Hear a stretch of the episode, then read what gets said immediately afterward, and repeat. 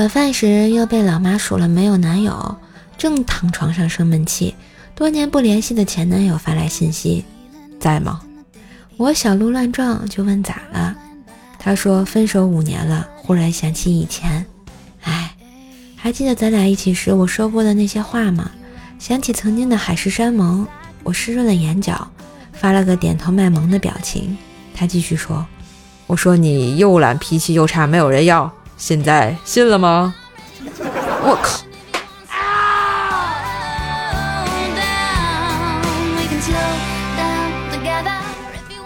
老婆建了个娘家群，都是她娘家人，平时很少在群里发言。今天一大早，小姨子在家族群里头说：“我准备在十月一号结婚。”我就问：“你不是刚谈没多久吗？怎么这么快结婚了？”小姨子说：“姐夫，你为啥不想让我那么快结婚？啥意思啊？”我刚想要解释，别被骗，字还没打完，就被老婆踢出了群呀。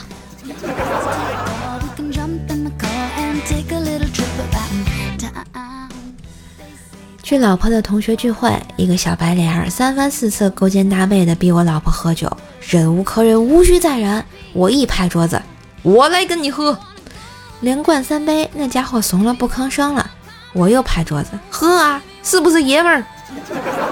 这时，老婆一巴掌呼过来：“有病啊！这是我女同桌。”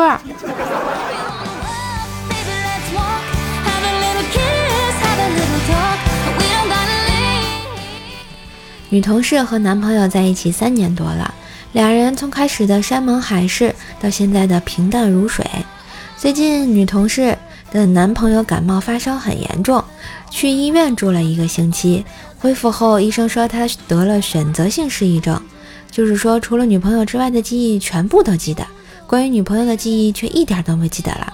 女同事哭着说：“这是他选择分手的方式啊，好像也没毛病。”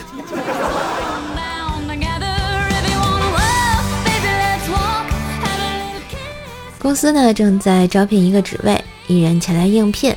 老板问：“我们这项工作需要一个负责任的人。”应聘者说：“我就是你想要的人啊。”以前我工作时，每次一出什么事儿，其他的人都会说是我的责任，所以这就是你换工作的理由。今日份段子就播到这里啦，我是段子搬运工，乖射手呀。喜欢节目记得订阅专辑、点赞、留言、分享、打 call。觉得节目不错，也可以在节目图下方赏字按钮打赏一下呢，感谢支持。更多的联系方式可以看一下节目的简介，也别忘了给射手专辑打个五星优质好评哟。